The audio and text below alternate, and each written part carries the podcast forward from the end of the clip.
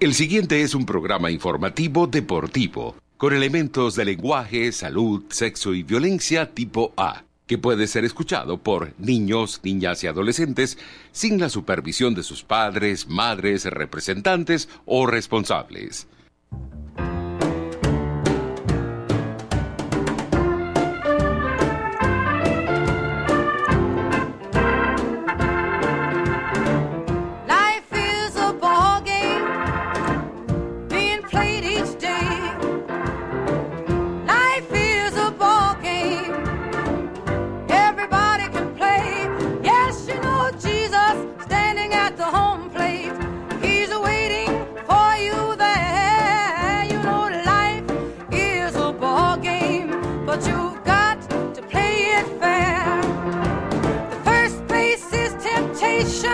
Adrigo Fuenmayor está en la gerencia general de la estación, Carlota Fuenmayor en la gerencia de información y Tony Barreto en los controles.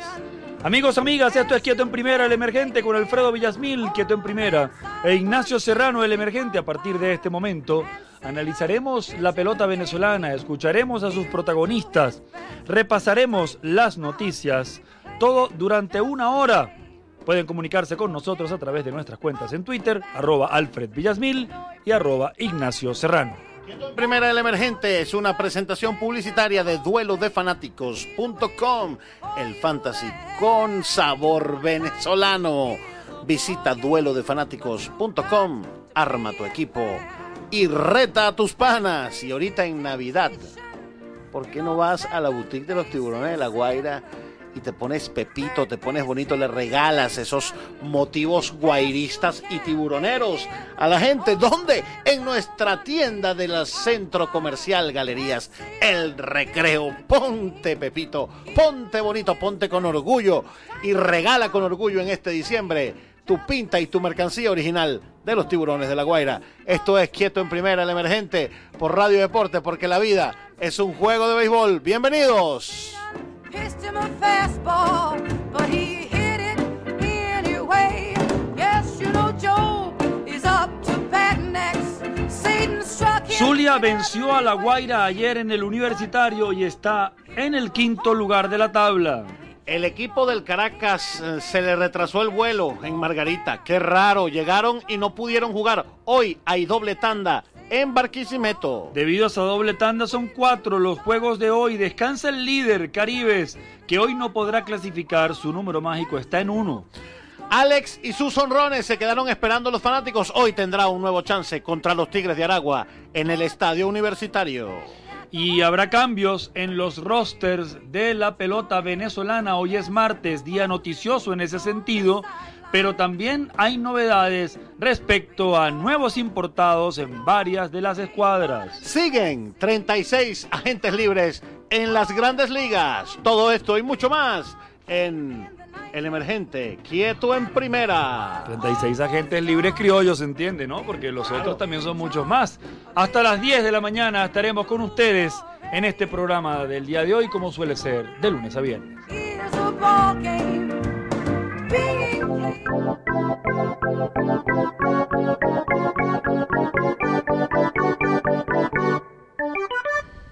La historia de ayer.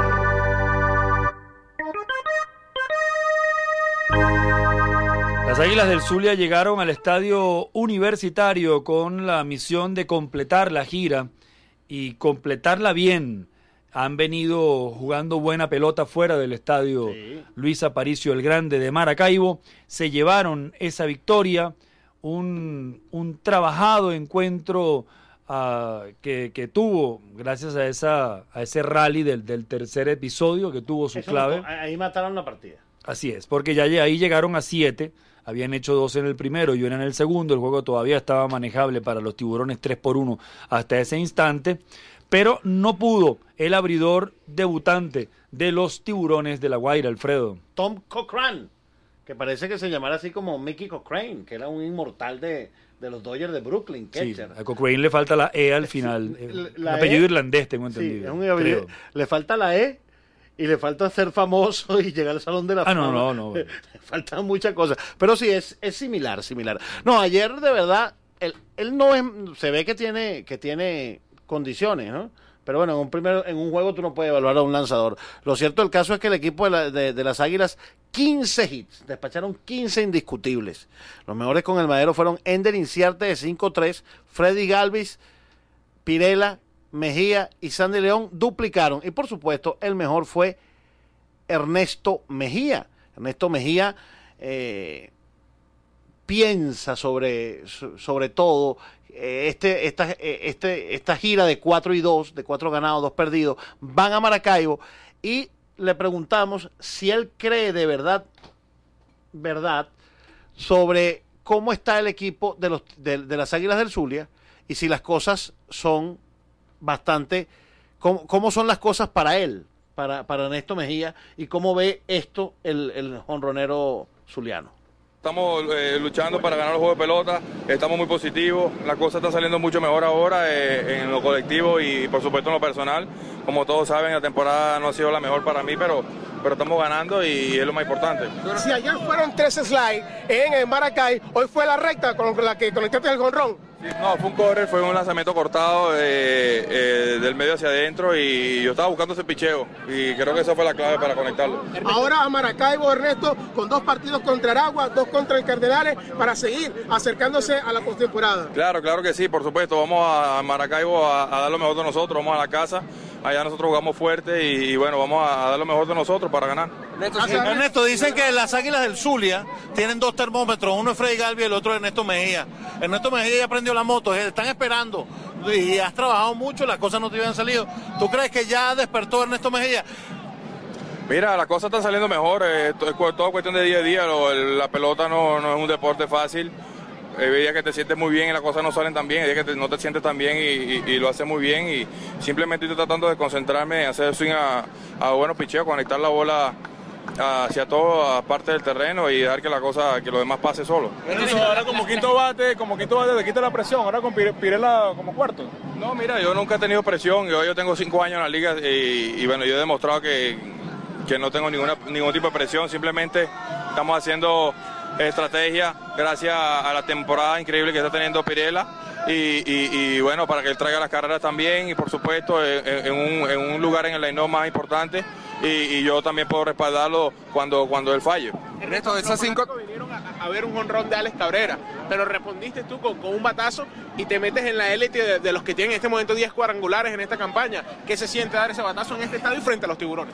Mira, eh, me siento bastante contento. eh, un, batazo, un batazo importante para abrir el marcador, ya que en ese momento eh, los tiburones estaban amenazando con, con- con acercarse ¿no? al marcador y, y bueno, fue como un switch ¿no? para ellos y ahí vino también la, la- ofensiva de- del equipo y siguió anotando carreras y de verdad que bueno, contento.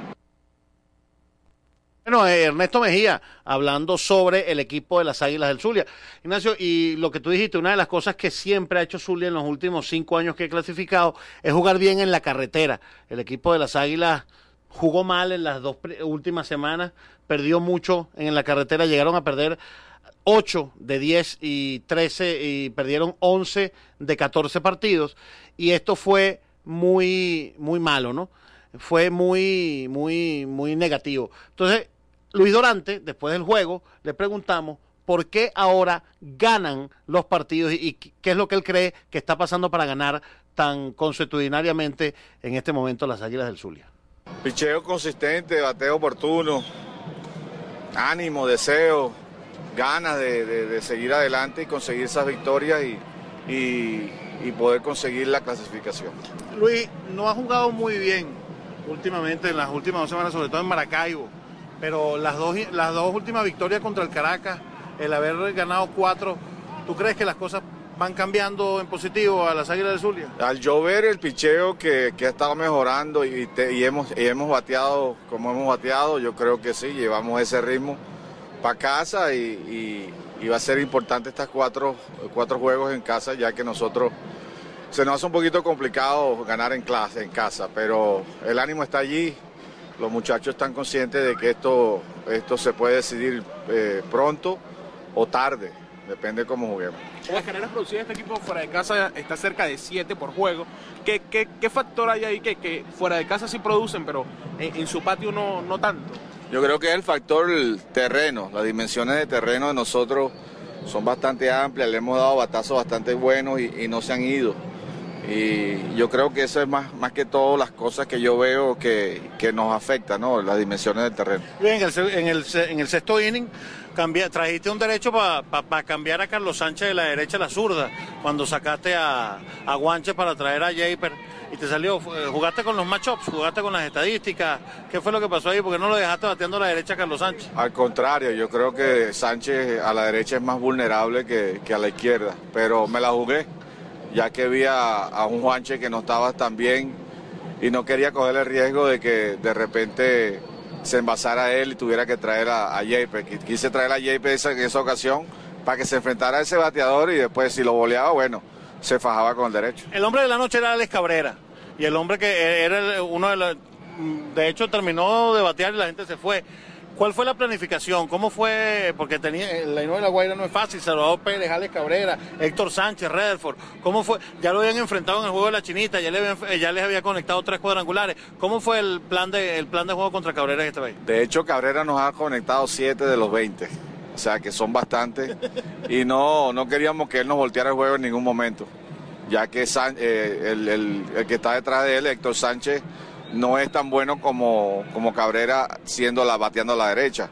Eh, eso fue el plan, que no, que no quisiéramos que nos volteara el juego en ninguna ocasión. Pero hubieron ocasiones que también se enfrentaron a él sin gente en base y, y- y le, y lo atacaron. Pues yo creo que el batazo que le dio a, a Decenio fue recta ahí en el medio. Y después ahorita eh, Hassan Peña en el último turno fue un quarter. Evidentemente, Ignacio, cuando tú tienes un pelotero de ese calibre y lo logras dominar, entre comillas, ¿no? Eh, de todas maneras, Cabrera fue uno de los destacados, de 4-2 también con el Madero. Salvador Pérez de 5-2, primer honrón en un año. Tenía prácticamente eh, desde noviembre del año pasado que no conectaba cuadrangular, se fue de 4 de 5-2 con una nota de una remolcada. Chris Rederford de 4-1 y Héctor Sánchez de 4-1. También duplicó René Reyes de 4-2 y una asistencia muy buena en tercera, reventando Ernesto Mejía en la antesala en el, en, en- el inning de las que pudieron haber sido más de tres, de dos carreras en el primer inning. Eh, como dijimos, ganó Jay, eh, Pierre de Tom Cochran y gana Japer Castillo. Japer Castillo hizo un trabajo interesante en el séptimo inning. Él entró a lanzar a Carlos Sánchez, lo dominó y después se enfrentó a Cabrera. ¿no? Y bueno, hizo el trabajo. Eh, Japer Castillo estaba allí. Y vamos a hablar, vamos, es mejor que él, que él nos diga cómo fue, por qué le dieron la, cómo le dieron la oportunidad de entrar al juego y qué fue lo que hizo para poder obtener el lauro que consiguió anoche en el universitario. Bueno, de verdad que me dieron la oportunidad de entrar al juego con esta situación. Yo pienso que ya tengo la confianza de nuevo con, con el manager y con, con el juego. Y gracias a Dios pude sacar la- la- el lado que necesitamos en ese inning. Importante, ¿no? Arrancar la semana con un triunfo cuando terminan una gira y ahora van a descansar a casa para ver si se pueden mantener en los puestos clasificatorios. Bueno, sí, eso es es verdadero importante de, de mantener la primera victoria de la semana, que eso es lo que yo digo. El que pica adelante, pica dos veces. Y gracias a Dios que, que picamos ganando hoy. Y bueno, ya nos vamos más confiados para jugar allá en la casa, para ganar por dos victorias en la casa. ¿Qué, te pidió el manager Luis Dorante cuando te dio la bola? Bueno, me dijo que, que tratara de, de- de dominar a ese bateador, que tuviera los picheos bajitos. Y gracias a Dios me salió todo bien. ¿Qué significa esto para el equipo terminar la gira con cuatro victorias en seis compromisos, Japer? Bueno, de verdad que es una semana muy, muy positiva para nosotros porque teníamos un par de semanas negativas y gracias a Dios se nos dio la, la semana positiva y pienso que ya ahora en adelante tenemos todo la racha para ganar y poder clasificar. Te enfrentaste una vez a, a Alex Cabrera, el hombre que todo el mundo estaba, el hombre que todos quería ver, te conectó un indiscutible, pero ¿cómo fue? ¿Cómo te enfrentaste? ¿Cómo fue la rutina de picheo contra Miguel contra Alex Cabrera? Bueno, de verdad que todo el mundo está, está, está importante viendo el, el bateador de él. Y de verdad que yo dije, si me la va a sacar, que me la saque como mi mejor picheo, que fue recta. Y, y bueno, no, me pudo dar honrón, me dio un sencillo y bueno. Bueno, siete carreras por cuatro terminó el par- siete carreras por tres. Águilas del Zulia a Tiburones de la Guaira. Y ese fue el último, el único partido de ayer. Nacho, ¿y qué pasó en qué pasó con los Leones del Caracas y los Cardenales de Lara? ¿Por qué no hubo partido el día de ayer? Para que le explique a los oyentes. Bueno, ellos esperaban el charter eh, a, a eso de las dos y media de la tarde. Iban a salir de Margarita para llegar a Valencia, tomar luego eh, un transporte terrestre para hacer el camino entre Valencia y Barquisimeto. Era realmente una, un giro rocambolesco, una vuelta eh, larga y complicada la que tenían que hacer para llegar a la capital del estado Lara. El charter terminó llegando en la noche. Aparentemente tuvo algunos desperfectos. Bueno, pero es que siempre tiene desperfectos, siempre hay una razón por la que los vuelos aquí se retrasan y no es que se retrasan una hora, se retrasan de manera grosera. Eh, es inconcebible realmente, y no lo digo por este caso solamente, sino por yo no sé qué nos está pasando nosotros como país, entre las carreteras, las autopistas y las conexiones aéreas, que, que aquí no hay manera de, de ir a- de un lado a otro. Tengo entendido que no era un charter porque no tuvieron tiempo de chartear. Tengo entendido hecho que fue un vuelo comercial que Ah, iba bueno. a Vale. Ellos consiguieron un vuelo a Valencia porque el vuelo a Barquisimeto era uno y sale como a las 7 de la mañana de Margarita. Entonces, imagínate tú, Ignacio, es que no puede ser, y, y para que- antes de continuar tu comentario, déjame hacer este paréntesis ya. Señores, miren, aprendan una cosa, la gente de las líneas aéreas, el tiempo es más valioso que el dinero. Uno siempre puede conseguir más dinero, pero eh, con el tiempo no se puede jugar. ¿Tú crees que no lo saben? Claro que lo saben. Pues eso hay una irresponsabilidad. hay Demasiado irresponsabilidad. irresponsabilidad. Y, y bueno, nada, lamentablemente no se les pone coto, porque yo pienso que las autoridades podrían hacerlo, no tienen las leyes de su lado para hacerlo. En todo caso, bueno, eh, disculpen la, la- digregarnos, a fin de cuentas esto nos toca a todos, bien sea por carretera, por autopista o por aeropuerto, a todos nos toca esta situación de, de las comunicaciones en nuestro querido país. El punto es que los leones no pudieron llegar. Finalmente lo hicieron cerca de la medianoche, eh, creo, poco antes, allá a Barquisimeto. Así que hoy va a haber doble tanda, que es distinto a doble juego. Doble juego es los dos encuentros con una misma taquilla. En Grandes Ligas se juega nueve innings, en Venezuela siete entradas, sí, perdón, siete episodios. Eh, el dob- la doble tanda, la diferencia es que es diferente taquilla, por lo tanto el público al terminar el primer choque tiene que salir. Por eso se va a realizar temprano a las 2 de la tarde. Ese duelo que ha sido postergado tres veces, como en una de esas ocasiones fue suspendido, no postergado. La lluvia posterga, pero eh, una causa mayor, como un apagón, en este caso se fue la electricidad en Barquisimeto, eh, mm, suspende el juego, suspende donde se esté realizando y tiene que retomarse eh, con el mismo line-up o, con cambios en el line-up en todo caso con aquellos que estén disponibles en el roster, etcétera, ¿no? Y eso es lo que va a ocurrir hoy a partir de las 2 de la tarde, se va a retomar el juego que llegó hasta el segundo episodio en, en su segundo intento de realizarse, el de ayer era el tercero, hoy es la cuarta ocasión a las 2 de la tarde que tratará de completarse ese choque. Y finalmente a las siete y media eh, ya iría el duelo de fondo, también con una nueva taquilla y demás, ya están vendidas las entradas o buena parte de ellas, se vaciará el estadio a- al atardecer cuando termine el primero y eh, entrará el público, sí, perdón, disculpa Alfredo, tienes toda la razón, amigos, amigas, es a las 8 el segundo choque entonces de esta doble cartelera del día de hoy, motivada a la postergación una vez más del choque mm, pautado para el día de ayer. Y bueno, quedan las tablas de posiciones de la siguiente manera, Caribes 33 y 21, Magallanes 30 y 24 a tres partidos, Tiburones con 27 y 26 en el- y el- eh, con el mismo récord de los tiburones a cinco y medio y las águilas solas en el quinto lugar al no jugar ayer el Caracas y ganar las águilas suben medio juego con 27 y 28 Zuli- eh, los leones del Caracas fuera de la clasificación en este momento 26 y 28 a 7 juegos. Cardenales obligado Ignacio a ganar la doble tanda de hoy. Están a 8 y medio si quieren seguir peleando tienen 24 y 29 si perdieran hoy llegarían a 31 derrotas. Y los Bravos de Margarita con 21 y 33 la jornada Tranquilo, no te, no te sobresaltes, Alfredo. Vamos a hacer una pausa, ¿te parece? Vamos a hacer una pausa. Amigos, amigas, esto es apenas el comienzo, pero todavía queda muchísimo más que escuchar, que analizar, noticias que, que comentarles en eh, Quieto en Primera, el emergente. Esto es Radio Deporte 1590 AM. Jesus standing at the home plate. He's waiting for you there. You know life is a ball game, but you got to play it fair. First base is temptation. You know the second base is sin. The third base tribulation. Bueno, está la Navidad aquí, al borde de la- del calendario. Eh, no sabes qué regalar. Quieres, no sé, conseguirle algo a tu papá que es aficionado de los tiburones, a uno de tus hijos, a tu novia, a tu novio. Te quieres comprar algo para ti mismo, Hay alternativas para todos los presupuestos en la tienda de los tiburones de la Guaira en el centro comercial El Recreo. Desde un detallito, un pin, algo tan pequeño como eso, uno de esos eh, in- in- insignias que te puedes colocar en la gorra o en la camiseta.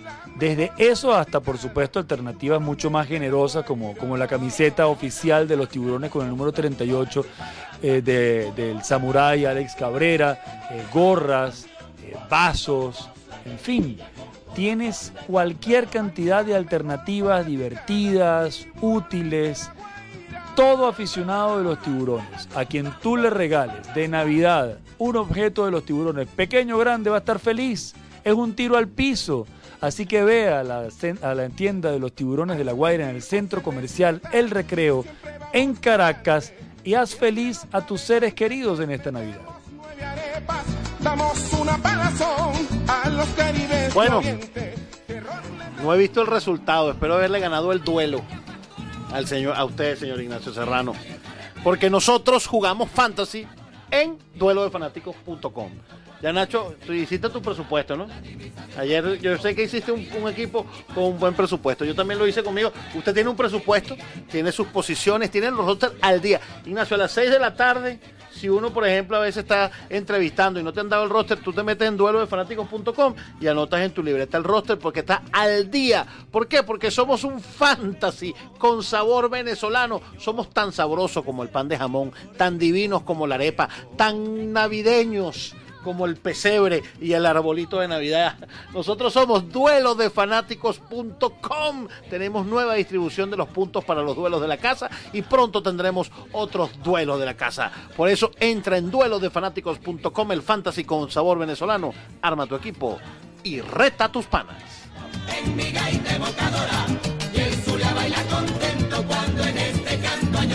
Estás escuchando Radio Deporte 1590 AM. 24 horas diarias. Solo deporte.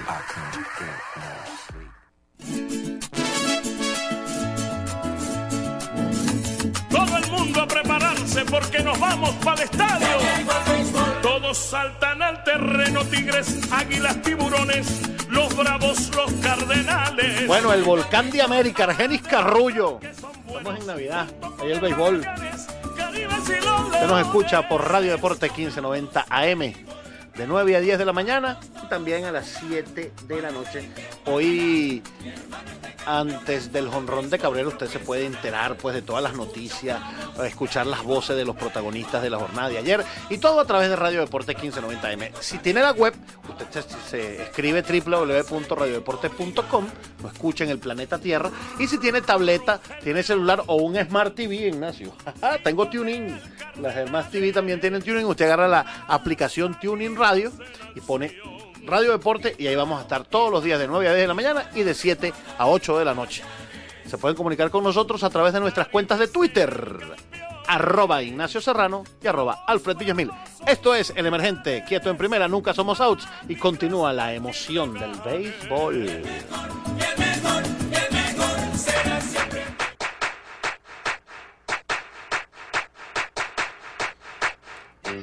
La jornada de hoy.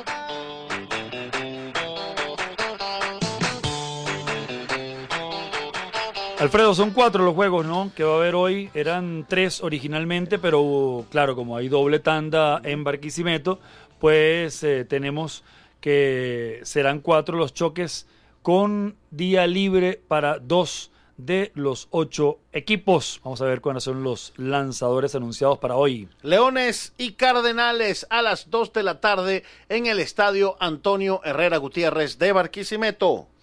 A ver, en el primero en teoría va Tiago da Silva y Cristian Kubauskas sería su rival. Si se mantiene el orden, entonces Roenis Elías, el cubano, hará el debut por los eh, crepusculares, su debut en la 2013-2014 en el segundo choque y rivalizaría con Guillermo Moscoso, el eh, hasta ahora as de los Leones del Caracas. Ese juego es a las 7 y 30 de la noche, eh, a las 8 de la noche el segundo juego. Vamos a explicarle rapidito. Vamos a, es como dijo Ignacio, los que sintonizaron tarde. Hay doble tanda, que es a las 2 de la tarde, un juego que lo, lo abre Tiago da Silva y Jacubauska.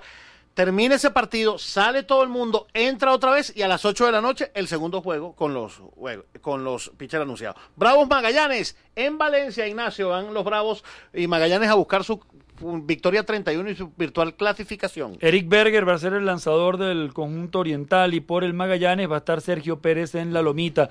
Lo de Berger es noticia porque en teoría le tocaba a Henry Sosa, pero hicieron ahí un cambio en la rotación para que Sosa lance mañana y Berger hoy con sus días habituales de descanso. Bueno, y todo el mundo hoy a las 7 y 30 de la noche se va a llevar celulares, flashes, fotos, cámaras y todo, porque el Samurai buscará su honrón 21. Los tiburones de la Guaira reciben a los Tigres de Aragua en el estadio universitario. Y un debutante le va a lanzar a Alex Cabrera porque será el dominicano debutante como abridor, ya relevó la semana pasada. José Capellán va a ser el serpentinero que comience el juego por los Tigres de Aragua y se va a medir nada menos que con Henderson Álvarez, que ya eh, le tiró muy bien a los Tigres en una oportunidad hace dos fines de semana antes justamente de viajar a Estados Unidos para atender asuntos familiares. Henderson Álvarez ya está de vuelta, lanza esta semana martes y domingo y bueno, le toca ese choque contra los Tigres de Aragua. Hoy descansan las Águilas del Zulia. También descansarán mañana y están mm, libres los Caribes de Anzuategui. Es por eso que Caribes hoy no clasifica.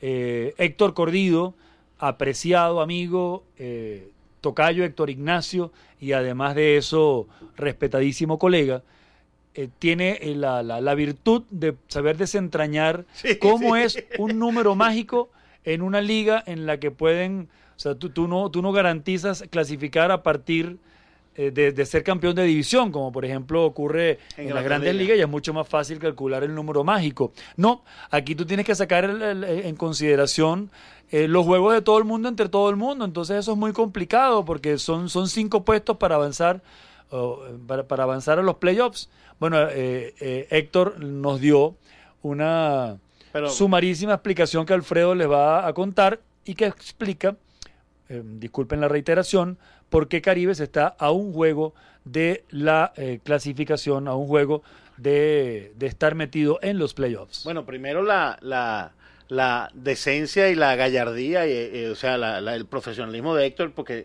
le dije ayer a las 12 de la noche, Héctor clasificó Caribe, me llamó ante el programa y me dice, Alfredo, me puse a sacar los números, o sea, lo hizo de amigo y lo hizo como un profesional y nos dijo lo siguiente. De verdad que Héctor, yo no sé, Ignacio, porque esto es complicado, sobre todo en la maraña de juegos que quedan. Miren, lo siguiente. Pase lo que pase hoy entre Cardenales, los Tigres y Magallanes, Caribes no clasifica. Pero a Caribes nadie lo puede sacar. En este momento, el día de hoy, Caribes no, eh, solamente sale con un juego extra, con un empate. Entonces, el número mágico de Caribes es uno. El número mágico de Magallanes es cuatro. Y el número mágico de Tiburones y los Tigres es siete.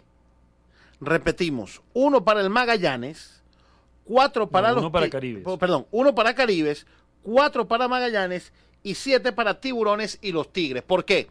Porque eh, explica Héctor que ahorita solamente tres equipos pueden llegar a trein- eh, van a, a- a tener 30 derrotas, ya sacándolo a, a los Bravos de Margarita. Entonces, si los pierde todos, el equipo de Caribe llegaría también a 30 y uno tendría que irse a un juego extra con él. De todas maneras, si mañana gana Caribes, Caribe va a jugar miércoles, jueves y viernes contra los Tiburones de la Guaira. Ganando uno ya clasifica y ganando dos, inclusive, aseguraría el primer lugar. Claro, o por lo menos llegar segundo con Magallanes, que está a cuatro. Entonces, ya las clasificaciones se pueden empezar a dar el jueves y el viernes.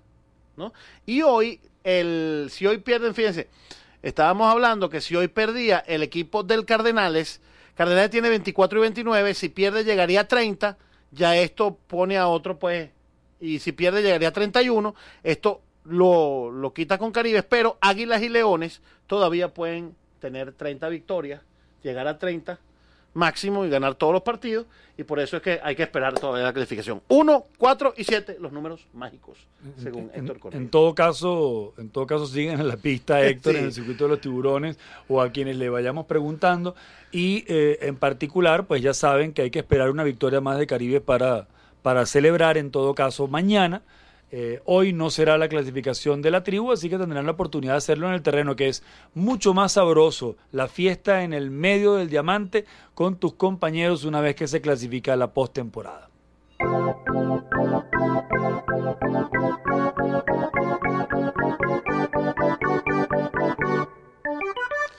La noticia del día.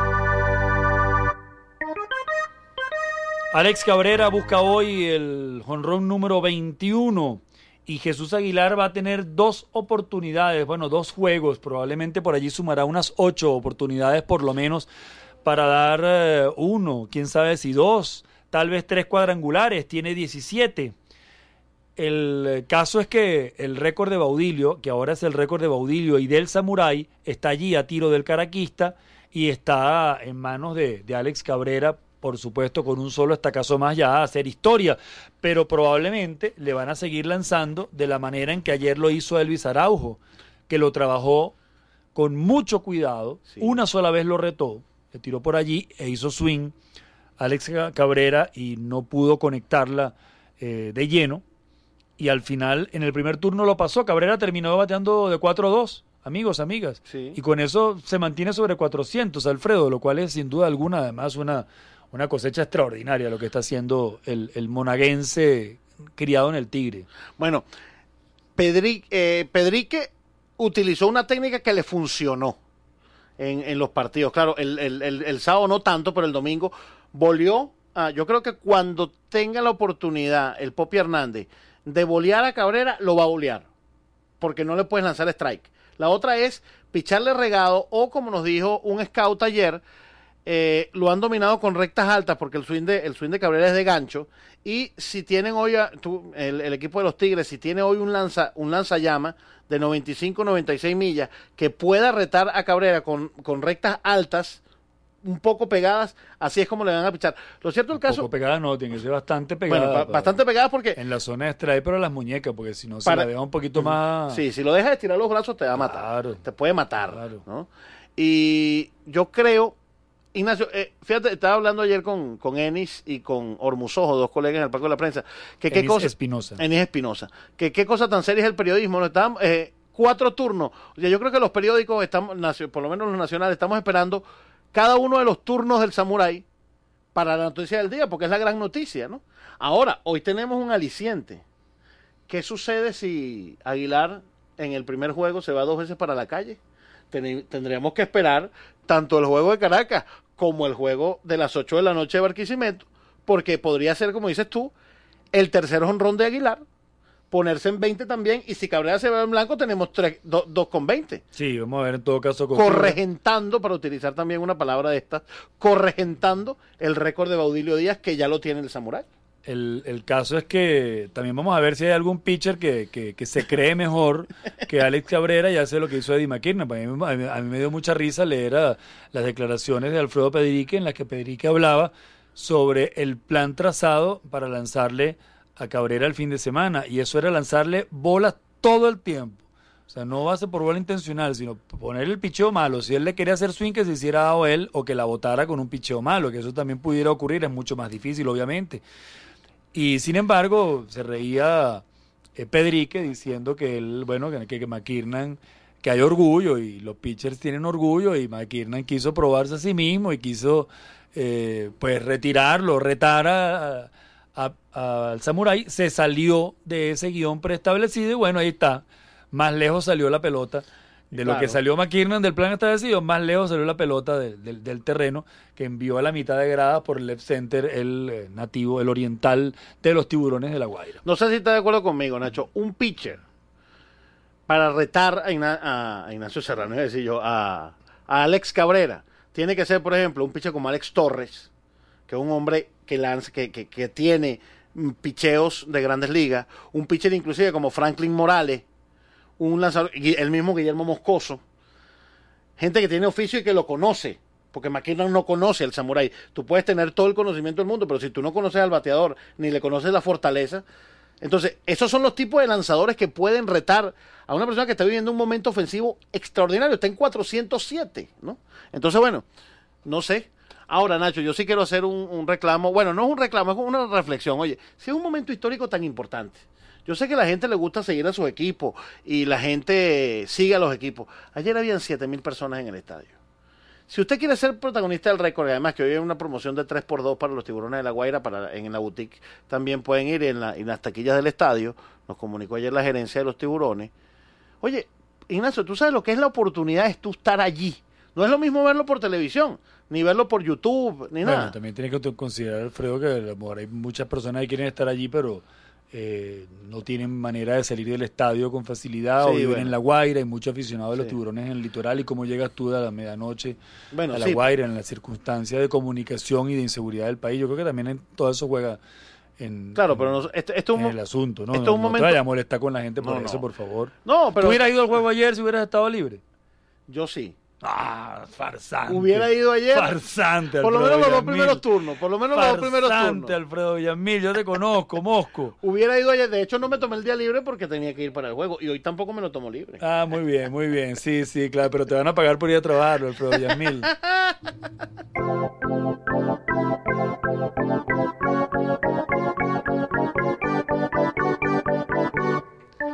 El mejor de la semana.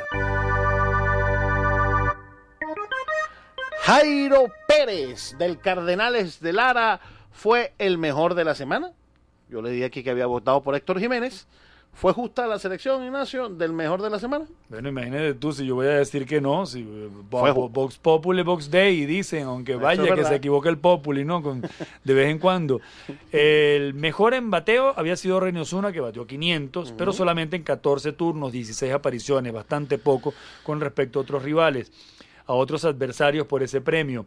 El, el mejor en, promedio de slugging, es decir, en, con, con sus extra bases, el que tuvo mayor puntuación en ese promedio fue Jesús Aguilar con mil puntos. Yo voté por Jesús Aguilar en definitiva porque entre eso y el OVP tenía un OPS de 1600 que también era el mejor del periodo.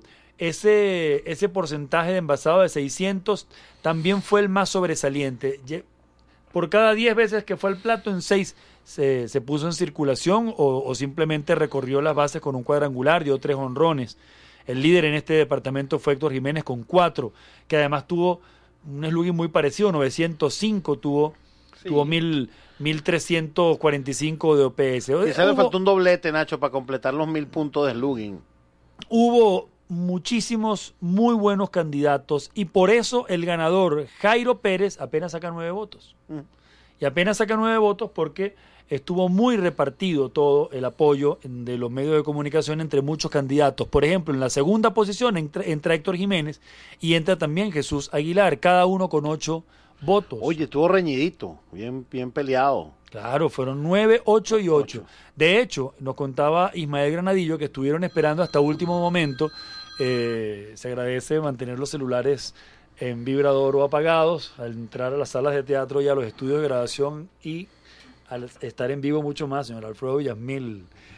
El eh, pelotero de los Cardenales igual hizo grandes merecimientos, fue el que más carreras empujó en la semana, gracias también a que se envasaron sus compañeros. Eh, y batió para 462 con 731 de slugging. Además tuvo BP de 533, muy bien, con dos dobles, un triple, un honrón. Bueno, tan válido parecía uno como otro y en definitivas eh, un solo voto que llegó a última hora, el último, el que desempató esa triple igualdad o igualdad triple que mantenían Jairo Pérez, Héctor Jiménez y Jesús Aguilar, esa triple igualdad la desempató ese voto final que llegó para el toletero de los Cardenales de Lara. Primera vez desde la décima semana del campeonato pasado que alguien de los pájaros rojos consigue el premio.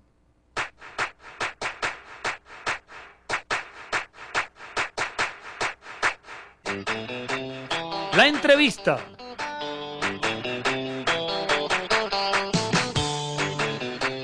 Jorge Velandia habló en el estadio universitario haciendo un repaso, rodeado por varios reporteros, haciendo un repaso de la actualidad de los escualos y comienza hablando sobre el nuevo importado lanzador que estuvo en Venezuela con los Cardenales, salvó 10 juegos hace tres años, que viene al país para reforzar al staff, aunque habrá que ver si viene en forma.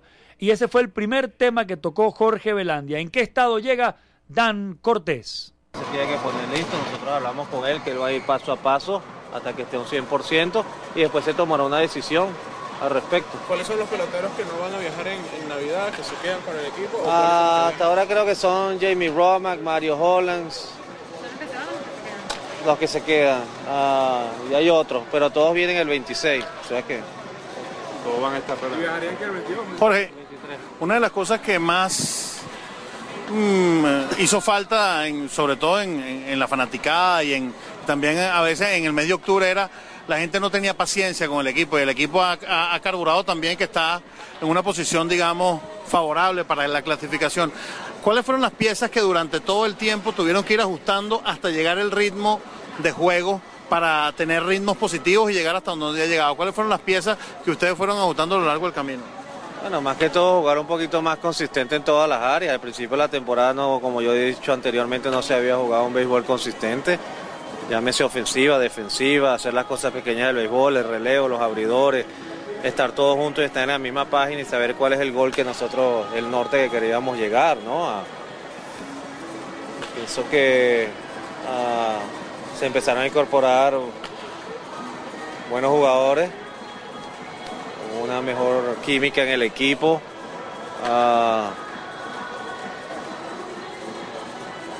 Yo creo que más que todo que todos se integraron. Yo le doy todo el, todo el crédito a los peloteros. Los peloteros son los que hicieron el trabajo. Ah, estaba jugando en conjunto y bueno, el equipo salió adelante. Todavía falta mucho por recorrer. Ojo, la tabla está sumamente cerca. Nosotros no hemos logrado nada hasta los momentos. Si hemos logrado en- a lo personal, digo yo, esa gran unidad que se ve en el equipo, eh, batallada- batalladores hasta el último out. Ah, el equipo está encaminado. Ah, pienso que, no solo encaminado, sino muy contento en lo personal, como dije, del desarrollo como, como ha ido la temporada. ¿no? ¿Qué falta por ajustar? ¿Qué crees tú que le falta a La Guaira en estos nueve juegos que le quedan para terminar de carburar lo que tú quisieras que, que optimizara el equipo? No, seguir jugando béisbol, obviamente es diciembre, los brazos están cansados, el bullpen se cansa, los abridores se cansan, los peloteros se cansan, es una liga que de verdad ustedes han oído hablar de mucha gente de la logística, de que, que tanto cansan los viajes aquí. Ya dar el, el último paso, ¿no? Para llegar a esta gran clasificación, Ah, no ha sido fácil, ojalá se, se dé. Ah, ajustar, Ah, como todo, bueno, ojalá que no, que siga el equipo jugando, que siga el equipo jugando. Yo pienso que el equipo está jugando bien. Obviamente no quisiéramos que nos hicieran más carreras y que nosotros hiciéramos más, pero eso, eso se verá a, a ver. Pero no sé qué se puede ajustar un poquito, traer a lo mejor. No, no, de verdad que no sé, porque tenemos otro importado y todavía no lo podemos meter en el roster. Seguir jugando béisbol, seguir jugando béisbol ah, y ya, y vamos a ver, ojalá tengamos resultados positivos. Iré, iré bien esta semana. Eh, ¿Hay otro jugador que esté en la condición del otro criollo o algún Grandes Ligas, aparte del kit, que vaya a jugar pronto con ustedes? ¿Ustedes se comunicaron con él ya? ¿Ya le dijeron? Ah, lo llamé, eh, no, no me pude comunicar con él, este, hablamos con su agente, su agente va a hablar con él. Ah, y esperamos hablar con él, ojalá, ojalá se incorpore, oh, las puertas siempre han estado abiertas para Eire. Ah, él fue a hacer su plan de entrenamiento con San Francisco, ya terminó. Llegó creo que en la noche, ayer en la noche y bueno, hablaremos con él, ¿no? Obviamente no ha jugado por dos semanas. Él tiene que ponerse a tono si decide jugar con nosotros, a hacer juegos simulados, etcétera. Ah, Francisco Rodríguez, bueno, ojalá si Dios mediante el equipo clasifique va a jugar en enero. Hemos tenido conversaciones con Gregor, pero él sigue en su plan de, de entrenamiento, eh, plan de, de ponerse a tono. Él tuvo una pequeña lesión en el tobillo, creo que al final de la temporada y sigue tratando de ponerse a tono. No, no lo veo muy, ese panorama no lo veo muy claro. Ojo, él quiere, él quiere jugar, si es por él, él quiere jugar, pero él también tiene que estar a su tope de su condición. Jorge, tú... has- Maiser. Ah, hemos tenido conversaciones con Meiser. Ah, no hay nada concreto, no hay nada concreto. Y con Yanmar, bueno, él está en su plan de, de proceso de sus papeles y su residencia en los Estados Unidos. Es un poco más crítico porque hay veces que no te deja salir del país. Jorge, una de las cosas más importantes que ha tenido La Guaira, además de las victorias, ha sido todo lo que se ha creado alrededor de Alex Cabrera. ¿Qué puedes decir al respecto? ¿Qué puedes decir sobre, ya, ya, ya dio el 20, ahora el 21, la expectativa dentro del, dentro del equipo? Además, eh, claro, quieren ganar, pero ¿cómo se está viviendo todo esto? ¿Cómo se ha vivido toda esta carrera de, los, de honrones de Alex? Excelente. Yo, yo lo personal soy muy amigo de Alex. Jugamos en contra por muchos años e inclusive jugamos juntos. Trabajador incansable. Ah, todos los peloteros, cuando volvemos a hablar de la unidad del equipo, están esperando ese récord. Ah, pero no solo el récord, es que estamos hablando a lo mejor de una triple corona, que un señor que está eh, En el béisbol uno dice que uno no es tarde para aprender y todos nos hemos dado cuenta, especialmente ustedes que siempre estaban aquí, que él no bateaba la bola a right field con consistencia, con, o muy seguido. Ahora él está dándole la bola al right field y así su averaje ha subido, ha bajado la, cantidad de ponches mucho. Es una gran hazaña, ojalá lo pueda lograr. Ah, sumamente contento con, con él y más que todo a lo personal, yo le estaba diciendo a la prensa en estos días, las personas que están en este trabajo donde yo estoy, un trabajo sumamente estresante y que tratas de llevarlas, poner las piezas en su lugar, pero lo más difícil de lograr es toda la unidad de todos los, de todos los jugadores, el staff, la gerencia, los dueños, y aquí se ve que hay esa gran armonía y esa gran unidad en el equipo a la hora de ustedes ver cómo juegan el béisbol. ¿algún plan para mañana, el roster? Eh, ¿Nos puedes adelantar algo? Obviamente he estado trabajando en esto, ah, todavía nos faltan unas decisiones por tomar. Ah, como siempre sí lo digo, ah, esperaremos a mañana para darle lo que, lo que, lo que va a pasar. No me gusta adelantar nada en el roster porque pueden surgir cosas a última, a última hora, como me han surgido durante este año y prefiero decir la verdad que estar diciendo otra cosa. plantilla de importados cerraría la, la ronda eliminatoria. Sí, con todo, con todo. ¿Han habido conversaciones con alguno para una eventual postemporada que se, que se mantenga? Con todos, con todos, con todos, a su debido tiempo se dará a conocer toda esa información. Ojo, nosotros no hemos logrado absolutamente nada hasta ahora, toda la tabla está muy cerca. Cuando lleguemos a esa etapa, bueno, hablaremos al respecto, pero obviamente se han hecho conversaciones con cada uno de ¿Cómo ellos. le has comunicado algo? Que él dijo como que quiere conversarlo con su esposa un posible regreso en postemporada. Como que- todo, como todo. Como todo, no, no, no, me, no me recuerdo exactamente el caso de Romac, pero se hablará a su debido momento. pues. Jorge Velandia, gerente general de los Tiburones de La Guaira, hablando sobre todos los eh, pormenores y los prolegómenos de los escualos del litoral. Tiempo para hacer una pausa. Faltan muchas noticias que comentar. Esto es Quieto en Primera el Emergente. No sea parte de nuestra señal 1590 AM.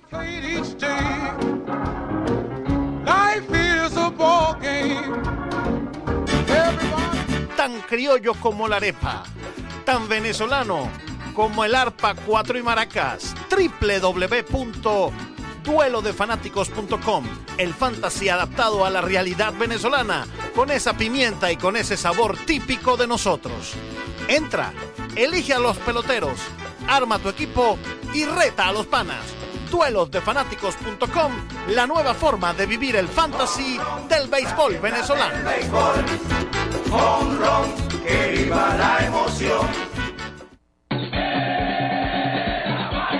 Ahora puedes disfrutar de lo mejor de los tiburones de la Guaira en nuestra nueva tienda en el centro comercial Galerías El Recreo. Mercancía original del equipo más alegre del béisbol venezolano. Donde estamos ubicados en el centro comercial Galerías El Recreo, local 15, nivel MC2, en la avenida Casanova. Teléfonos 706-8524. Ponte bonito, ponte Pepito, ponte tu mercancía original de los tiburones de la Guaira. Estás escuchando Radio Deporte 1590 AM. 24 horas diarias. Solo deporte.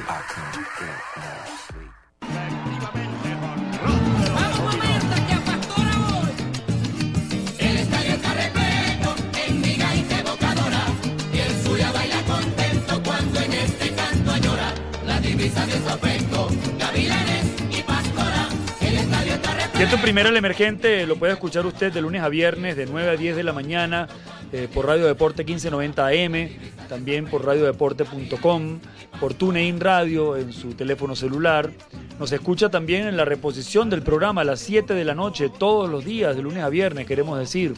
Pero igualmente en el podcast de elemergente.com y en la página de Facebook Quieto en Primera el Emergente, usted puede encontrar eh, la grabación, el audio de este programa y escucharlo a cualquier hora del día, mientras está en su casa, en su trabajo, lo pone ahí en su teléfono, en su computadora, en su tableta y puede pues eh, hacer cualquier otra cosa mientras se pone al día con eh, los las novedades y noticias de la pelota venezolana y con las voces de los protagonistas de nuestra pelota profesional.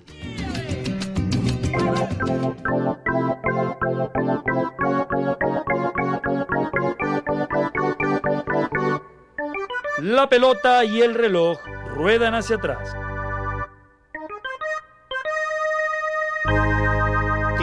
Tac, tic, tac. Javier González y Mari Montes hoy nos deleitan con sus efemérides. Tenemos que el chico Carrasquel hace 51 años lanzó exitosamente un inning y un tercio. Sí, señor, así como lo escuchó. Un inning y un tercio. En, en ese momento estaba con el Oriente ante los tiburones de La Guaira.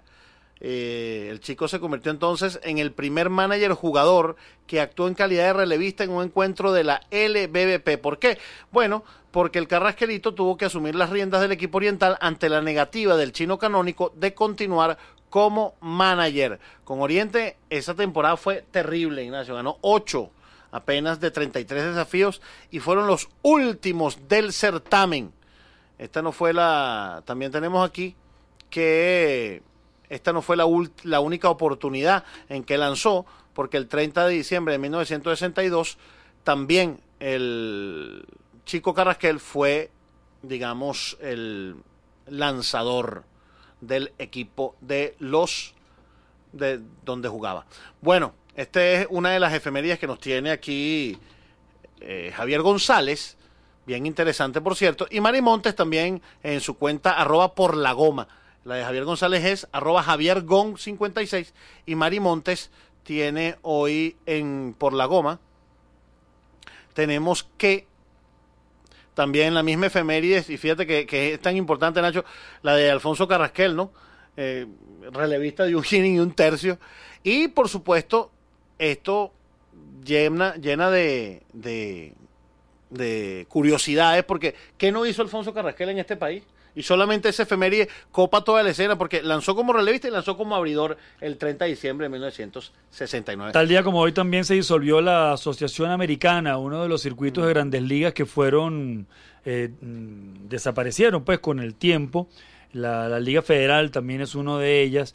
La Liga Federal sí es posterior. Esta desapareció en 1891 y nos cuenta Mari que sus queridos Orioles de Baltimore, además de los Cardenales de San Luis, los Coroneles de Louisville, de Louisville, perdón, y los senadores de Washington. Los marrones, los carmelitas de San Luis. eh, mm, Los San Luis Browns. no, no, no, no, no. ¿Qué Los dice? San Luis Browns, los Se sumaron a los dos equipos de la Nacional. Tienes razón, fueron, lo- fueron lo- lo- lo- los Browns de San Luis, que por cierto, es curioso, los Orioles de Baltimore desaparecen, esos Orioles de Baltimore terminan convirtiéndose en Yankees de Nueva York y jugando en la Americana, y los Browns de San Luis terminan convirtiéndose en los Orioles de Baltimore y también jugando en la Liga Americana, Qué curioso, ¿no? que es fundada en 1901, años después, ¿no?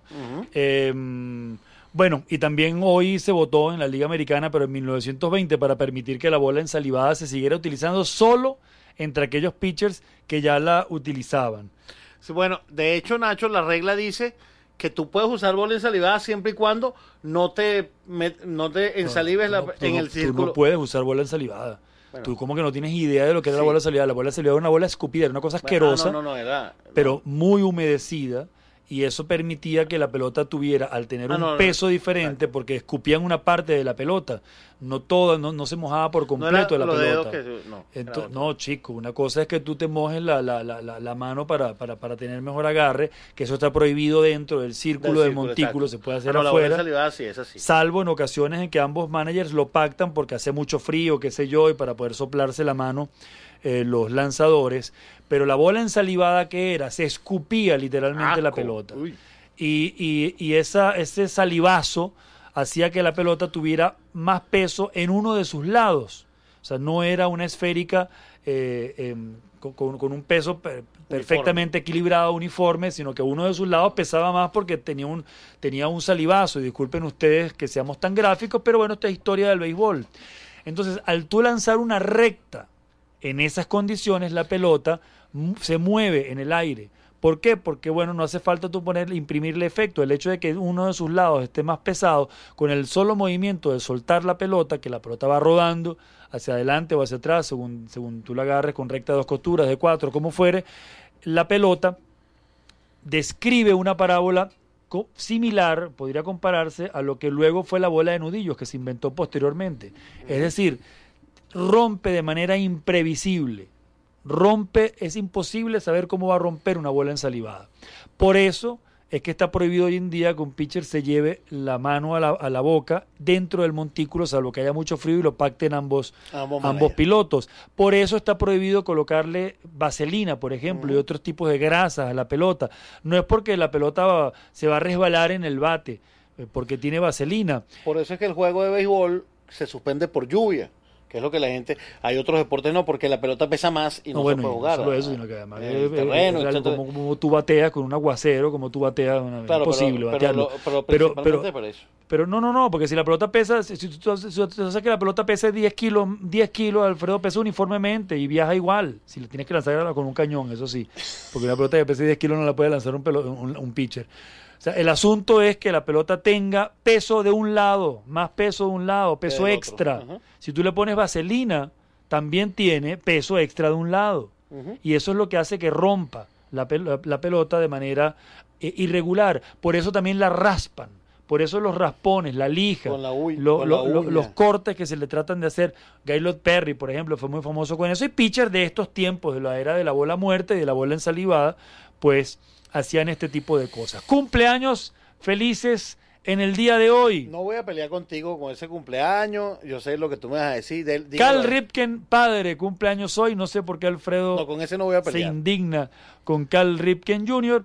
También hoy es el, eh, el- el- el aniversario de nacimiento de un grande de nuestra pelota, miembro de nuestro Salón de la Fama, Teodoro Obregón. Dicen quienes le vieron jugar que fue uno de los torpederos más seguros en la historia de nuestra pelota.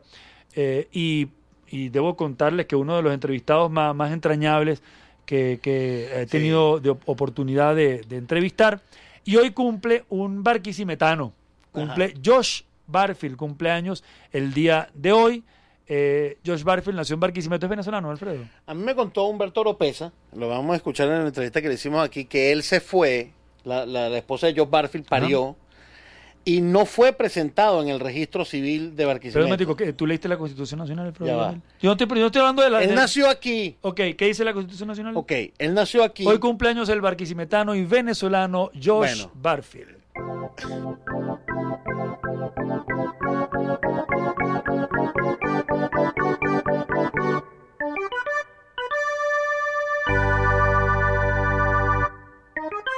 Las noticias de nuestra pelota con las Águilas del Zulia y del constituyente Alfredo Villasmil. Un día tendremos tiempo para hablar con eso. Ayer hablé con Marwin González, Ignacio. Me dice, estaba estirando la pierna, le dije, Marwin, ¿cómo te sientes? Me dice, me siento bien, pero creo que voy a jugar el fin de semana. Sigue fuera, está en el roster, continúa mejorando. Vamos a ver si de verdad, verdad, puede, es necesario para estos días finales Marwin González para el equipo de las Águilas del Zulia. Wilfredo Boscán, si está bien, lo escucharon con el manager Luis Dorante, va a abrir el domingo, las- la- su salud es cuidada por el cuerpo médico. Si Dorante dijo, si, ah no, me lo dijo, perdón, cuando colgamos la Lo dijo en entrevista. una entrevista que vamos a escuchar mañana. No, no, no, eso fue hablando, le dije, mira, ¿cómo está Boscán? Y dice, si está bien, lanza el domingo. ¿no? Josh Smith se quedará en el bullpen, no, no estará en la rotación y no se concretó la contratación de Joanny Monta, que, se- que venía, se van a quedar con ocho importados las Águilas del Sur. La rotación de la semana, Roy Merritt el jueves, Austin Viven Dirks el viernes, Alex Torres el sábado y Wilfredo Boscán o César Valdés el domingo. Wilfredo Tobar se suma hoy a los Bravos de Margarita y va a estar jugando a pesar de que no, no estuvo en acción con Magallanes desde noviembre. Ya no puede haber cambios en la LVP. Ayer fue el último día hasta las 6 de la tarde. Iván Arteaga señaló en un comunicado que va a estar eh, con el equipo y en el roster a partir de hoy. Vamos a ver quién pierde tiempo de juego, si será Alberto González, Wilmer Flores probablemente se quede ya en estas últimas dos semanas en la antesala. Carlos Rivero firmó un contrato de ligas menores con los Medias Rojas de Boston y Eric Berger ha sido movido en la rotación un día para, para iniciar hoy, así que Henry Sosa va mañana y luego siguen en el orden de la semana pasada Luis Chirinos, Paulín Trinidad y Carlos Monasterios. Los Cardenales de Lara Mala suerte, no tienen a Edwin Escobar más en la rotación y pierden a Erasmo Ramírez. ¿Por qué? Se le agotó el permiso al venezolano que le extendió los gigantes de San Francisco. Erasmo Ramírez se fue, así que han tenido pues que mm, reestructurar la rotación que quedó de la siguiente manera. Hoy lanzará Yacubauskas el primer juego, Roenis Elías el segundo juego de la doble tanda, Raúl Rivero el jueves, Carlos Vázquez o Moisés Hernández el viernes por anunciar el sábado y Yacubauskas o Elías el domingo. Esta Esta fueron- rotación está La- eh, pendiente de noticias porque todavía no se sabe qué va a pasar con Marimón, si va a pichar Sugar Ray Marimón o no, y están por anunciar la contratación de un nuevo importado que sería abridor y que estaría en esa rotación, no sé, sabemos si lanzando el sábado o en alguna de las otras fechas. Lo cierto, la noticia más importante es que Edwin Escobar y Erasmo Ramírez son dos pérdidas que a estas alturas al, al Cardenales le caen muy mal porque él las necesita. Vamos a ver qué pasa con los Cardenales de Lara. Los Caribes de Anzuategui recibieron anoche al lanzador derecho Matt Rush, quien eh, bueno llega al país para ser abridor. Ha sido su papel desde que en 2010 empezó a lanzar en las ligas independientes. En principio la rotación de los Caribes va con Ramón Ramírez mañana miércoles, Anthony Capra el jueves, Toru Murata el viernes, Eddie McKiernan el sábado y Daryl Thompson el domingo. Esperamos noticias también de Lester Oliveros, quien sigue en tratamiento con su problema en el codo y todavía no ha podido incorporarse al equipo. Bueno, y el equipo de los Leones de Caracas, Tiago da Silva, hará su, su apertura el día de hoy y se va a las fiestas decembrinas a su natal Brasil. Regresará al equipo en caso de que le consigan, en caso de que clasifique el equipo del Caracas, por supuesto, y en caso de que le, consi- le consigan pasaje de vuelta de allá de San Paulo, donde es eh, oriundo Tiago da Silva. Henry Wrigley viajó a Barquisimeto, estará hoy en el roster y se fue Joan Negrín a los Estados Unidos con la promesa de regresar. Su lugar lo tomó Jason Lowy. Eh, la mala noticia es que Daniel Mayora no estará más con el equipo, sino en el mes de enero, porque su lesión no termina de mejorar. La rotación, Thiago da Silva en el primer juego, Guillermo Moscoso en el segundo juego el día de hoy, Víctor Garate el miércoles, Armando Galarraga el jueves. No tienen abridores ni para el viernes ni para el sábado. Estas son las noticias de los Leones del Caracas. Noticias del Magallanes, eh, Luis Blasini explicó la adquisición de Edgar Martínez, señaló que, que bueno, eh, llega en cambio porque necesitan reforzar, le dará profundidad al bullpen, esa área ah, requiere reforzamiento, ya Roy Corcoran está en el roster activo, tomó el lugar de Pedro Liriano, hoy probablemente ingrese a la nómina Matt Wright, otro lanzador importado, ya salió Eric Hamren, ya se fue Liu Ford, Ford se supone que vuelve para la última semana de la ronda eliminatoria y Mario Lizón firmó contrato para jugar con los gigantes de San Francisco en las ligas menores. Bueno, tenemos que la gerencia de los escualos, hoy, hoy llévate tu flash, porque hoy si hay honrón, si hay, honrón, hay fiesta. Eh, eh, van a una camisetas, eh, pancartas, todo va a estar revelado, va a estar eh, agasajado hoy el samurái con su honrón número 21 en caso de que lo den Tyson Brumet sacado del roster, puesto en la lista de 14 días. Los exámenes antidoping que iban a realizarle a los tiburones el domingo no se llevaron a cabo ese día ni el lunes confirmó Oscar Prieto Párraga, presidente de la LBBP. La rotación ayer empezó Tom Cochran, quien lanzará el sábado también, Henderson Álvarez martes y domingo, Junior Guerra el miércoles, Mario Holland el jueves y Ekmer Escalona el viernes. Siete juegos seguidos para los tiburones de la Guaira en esta semana. Y los Tigres de Aragua contarán con Jason Lane una sola presentación más, viajará luego a Estados Unidos, habrá que ver entonces cuál es su fecha de regreso, si tiene boleto, todo esto. Reciben un nuevo importado, Franklin Germán viene de República Dominicana, es lanzador, también esperan ya por el permiso definitivo de Manny Correa, que al parecer ya cuenta con el visto bueno de la Liga Dominicana de Béisbol Profesional. Juan Carlos Infante y Carlos Colmenares entran al roster esta semana, lo harán en lugar de Goyito Martínez y Reiner Olmedo, ambos lesionados al parecer ya granados, se encuentra ya bastante recuperado y debería estar recuperado de una virosis en la rotación esta semana nuevamente.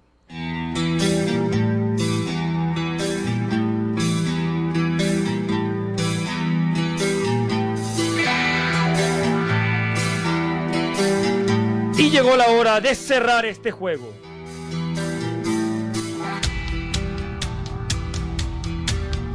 Hoy hay cuatro partidos en la jornada del martes de la LBBP a las 2 de la tarde.